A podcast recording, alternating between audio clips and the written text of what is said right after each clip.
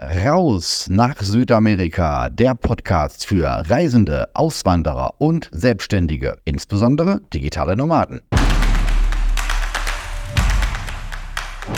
Wann ist die beste Reisezeit für Südamerika? Welche Länder sollte ich wann vermeiden? Und wie ist es eigentlich mit der Regenzeit? Das erfährst du in diesem Podcast.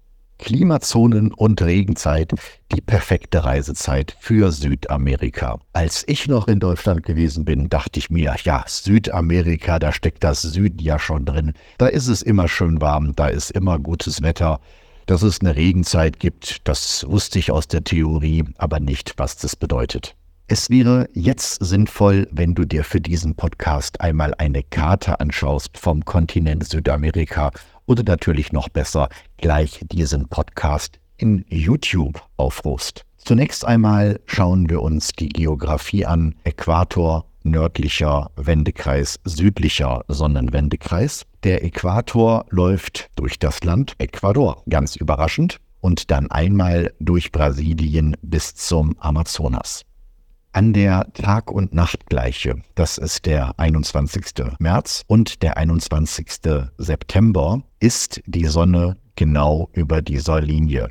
In dem, was wir in Europa als Sommer bezeichnen, ist die Sonne weiter nördlich und in dem, was Europa als Süden bezeichnet, ist sie weiter südlich. Daraus lassen sich schon die ersten Indikatoren schließen, wann es eine gute Temperatur sein könnte. Ja, was heißt eigentlich gut? Der eine findet es gut, wenn es warm ist, der andere sagt, er hätte es etwas frischer lieber. Und hm, das ist also ein sehr individueller Geschmack. Ich erinnere mich an äh, Tage, die ich erlebt habe, wo es viel, viel zu heiß ist. Selbst die Einheimischen haben da so auf 100 Metern gefühlt 13 Mal die Straßenseite gewechselt, um zumindest dicht an der Häuserwand noch ein bisschen Schatten abzubekommen. Ja, gegen Sonne kannst du gar nichts machen. Bei frischen Temperaturen, bei Kälte kannst du jetzt zumindest eine Jacke anziehen. Deswegen finde ich kühlere Temperaturen immer noch angenehmer als zu heiße Temperaturen. Oder auch im Excelsior in Paraguay, zuletzt im äh, Januar, da hatte ich den Pool von 11 Uhr bis 17 Uhr jeden Tag für mich alleine, weil selbst die Einheimischen haben sich da sechs Stunden im Zimmer vor der Klimaanlage verkrümmelt. Ja, genau so schaut es aus, wenn dann nämlich zur Wintersonnenwende die Sonne im Prinzip direkt über Asunción steht. Es ist einfach zu heiß. Nun schauen wir uns mal auf der Karte an. Es gibt einen Bereich nördliches Chile, nördliches Argentinien, fast komplett Paraguay und von da aus dann so der zentral-mittlere Atlantikteil von Brasilien.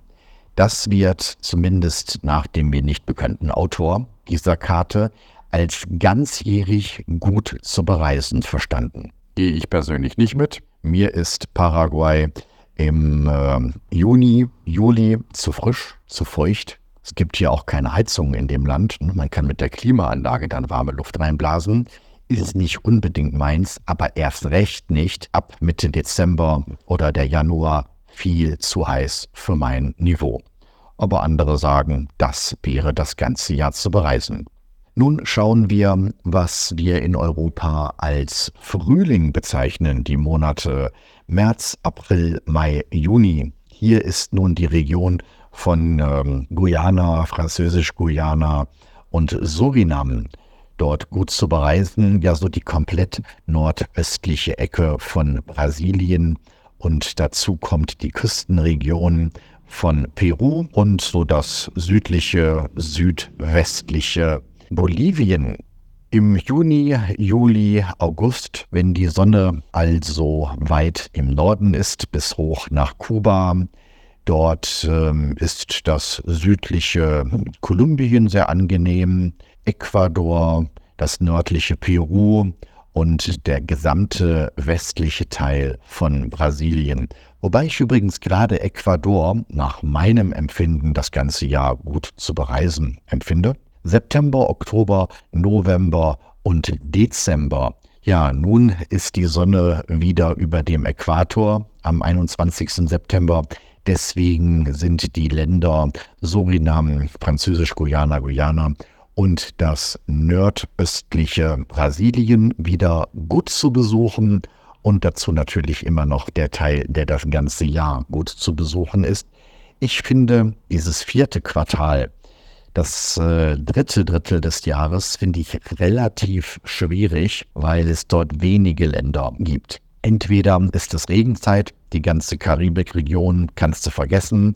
Das ist bis November ist Hurricane-Saison, das ist richtig scheiße. Erst ab Dezember wird es wieder gut. Aber auch im Süden ist es noch zu kalt.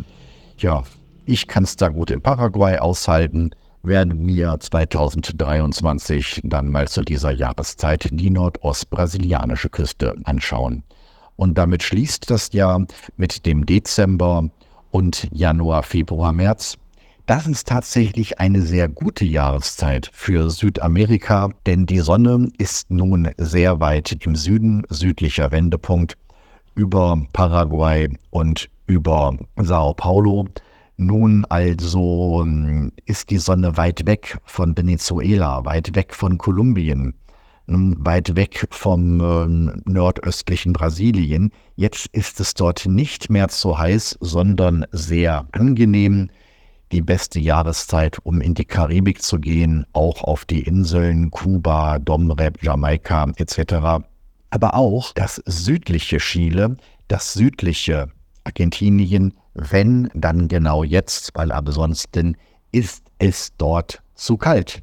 Mein persönlicher Reiseplan ist im Wechsel zu bleiben, dass mein Jahr beginnt so mit Mitte Dezember, Mitte Dezember, Januar, Februar, vielleicht noch die ersten zwei Märzwochen.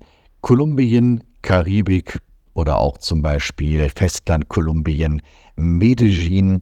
Das sind so die Gegenden, wo ich mich da sehr, sehr wohl fühle. Man könnte sicherlich auch noch bis April da bleiben. Mich zieht es März, April, Mai nach äh, Paraguay. Dort ist es weder zu kalt noch zu warm. Es ist der Herbst in Paraguay auf der Südhalbkugel. Dort finde ich sehr angenehm. Weiter geht's Juni, Juli, August nach Blumenau, Pomerode. Das ist das südliche Brasilien. Beachte, da ist Winter. Juni, Juli, August ist auf der Südhalbkugel südlich des Äquators, ja sogar südlich des südlichen Wendekreises, ist das tiefster Winter. Aber dann ist es dort trocken. Gerade Blumenau-Pommerode hat sehr wenige Sonnenstunden, hat sehr viele Wolken und wenn ich die Wahl habe, ich habe 20 Grad im Schatten, nur ist es frisch, aber ich habe viel Sonne, dann nehme ich die 20 Grad im Schatten und gehe in die Sonne. Das ist mir lieber, als ich habe 28 Grad im Schatten, aber ich habe nur Schatten, weil es überall regnet und es gibt keine Sonne. Deswegen etwas ungewohnt, so wie wir aus Deutschland gewohnt sind. Ja, im äh, Sommer ist es warm und trocken. So ist es ähm, dort in Südbrasilien, ist es kalt und trocken und zwar im Winter.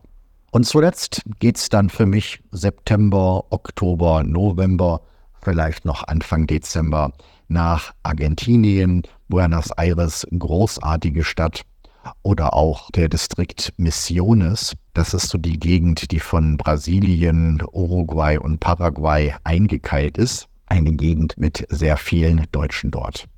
Ja, und von da aus geht es dann Mitte Dezember für mich wieder zurück nach Kolumbien, nach Panama, in die Karibik. Zur Regenzeit allgemein ist zu sagen, dass ähm, ich vermöchte es vermeiden. Es gibt Menschen, die sagen, komm, so schlimm ist es auch wieder nicht, da ist ja nicht durchgehend der Regen, da hast du halt mal zwei Stunden Regen am Tag, dann ist auch wieder gut. Mich, mich stört es schon, muss ich sagen. Zum einen ist es sehr oft mit äh, Mücken verbunden, dann äh, ist es auch eine Luftfeuchtigkeit, dass ich da auch ähm, erkältungsanfällig bin und es lässt sich einfach vermeiden, wenn man mobil bleibt. Auf der anderen Seite, und das finde ich recht beachtlich, ist oftmals die Regenzeit, also der Regen, der kommt, da kannst du die Uhr nachstellen. Das habe ich schon einige Male erlebt in verschiedenen Ländern, dass der Regen jeden Tag um dieselbe Uhrzeit kommt mit äh, wenig Varianz, kann ich jetzt meteorologisch nicht erklären. Und deswegen, naja, vielleicht findest du es halb so wild, wenn du es etwas einplanen kannst. Ich bleibe dabei. Ich bin da, wo es sonnig ist, wo es trocken ist und wo es nicht so heiß ist.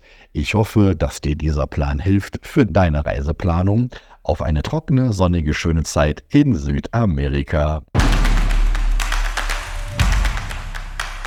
So, das war's für heute. Weitere Inspirationen für dein Leben in Freiheit findest du in meinem YouTube-Kanal Freiheit, Business und Pura wieder. Oder noch besser, lerne uns persönlich kennen. Seit 2021 gibt es den Rausabend, den Infotreff für Reisende, Auswanderer und Selbstständige, insbesondere digitale Nomaden. www.rausabend.de